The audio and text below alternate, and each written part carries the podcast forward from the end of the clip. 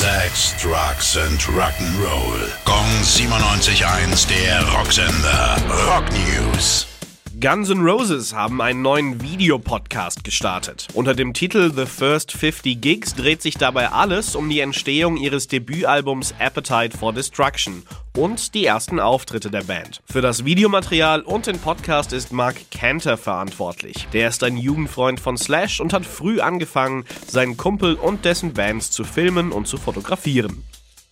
Udo haben eine Single vom anstehenden Album Game Over veröffentlicht.